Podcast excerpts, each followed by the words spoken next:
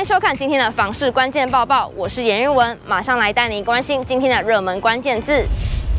今天的热门关键字：树三莺。我们都知道新北市房价最亲民的区域就是树三莺了，也就是树林、三峡和莺歌。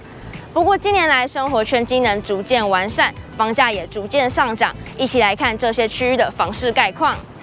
根据新北市地震局统计的最新一期住宅价格指数，树三莺区域指数来到一百三十四点一二，年涨幅达百分之十三，是新北涨幅最大的区块。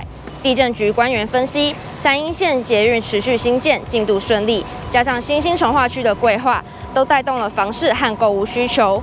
以莺歌的凤鸣重划区来说，未来有凤鸣火车站、三莺线捷运的樱桃福德站。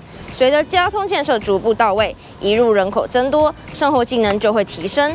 当地业者表示，目前以桃英路、樱桃路最为热闹，商家多，也有连锁餐饮品牌。观察目前凤鸣的新建案开价，目前已来到了三字头，甚至有超过三十五万的物件。而树林主要生活圈集中在树林火车站周遭，前站因为与板桥区相连，所以区域内的新建案都集中在前站。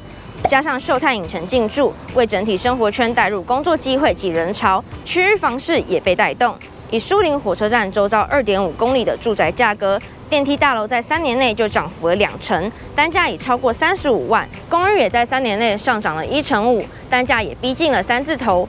至于三峡，以北大特区来说，近年房价涨幅非常的惊人，新建案已经有五字头，中古大楼社区则落在单价三或四字头。房市专家张新民分析，北大特区发展迅速成熟，虽然从化区面积不大，但连锁餐饮、量贩店、药妆店应有尽有，生活机能毋庸置疑。不过张新民表示，目前房价呈现缓涨的趋势，要有新的突破会比较困难一点。预计等到二零二三年捷运三一线完工启用后，涨幅会来到百分之三到百分之五。提醒想买房的民众要有心理准备。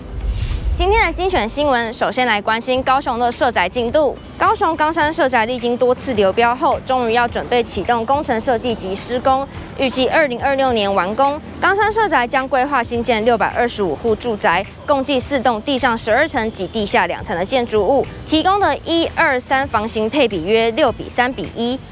另外，社宅也会在低楼层设置日照中心、社区关怀及生障服务，还有幼儿园及健身中心等社福设施。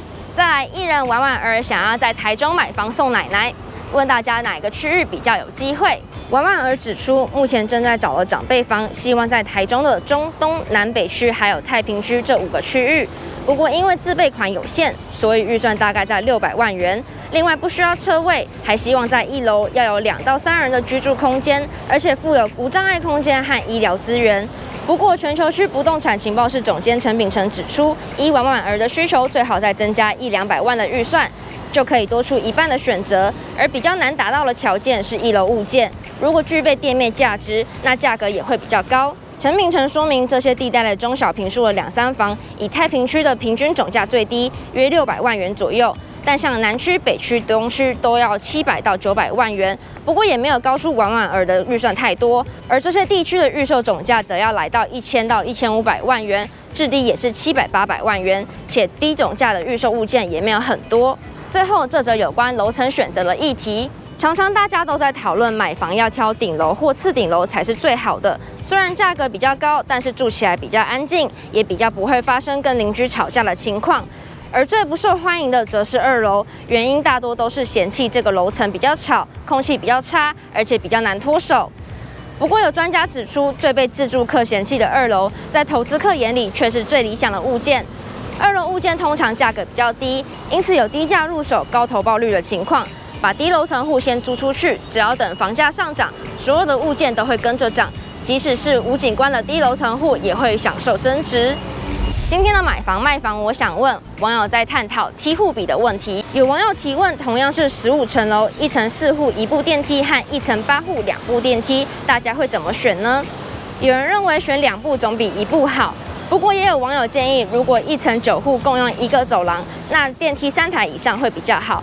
如果一层四户的话，两台电梯会比较理想。想看更多相关新闻，都可以点选下方资讯栏连接哦。感谢收看今天的房市关键报报，我们下次见。